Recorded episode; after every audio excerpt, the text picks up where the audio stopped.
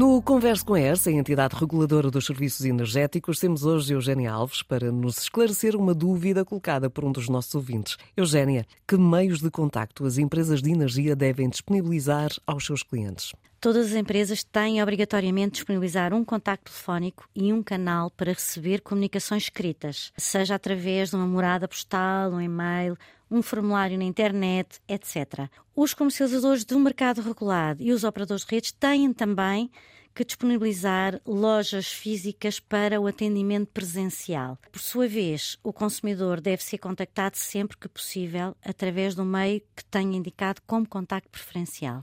E podemos eh, tratar de tudo através destes contactos? Normalmente sim. Contratos, pagamentos de faturas, reclamações e outras questões comerciais. Em regra, todos os contactos devem ser feitos com o comercializador, com quem temos o contrato. Mas existem matérias que são da responsabilidade dos operadores de redes e pode haver a necessidade de os contactar diretamente. Falo, por exemplo, de avarias. Todos estes contactos estão habitualmente na fatura. Que custos para os consumidores pode ter a utilização destes contactos?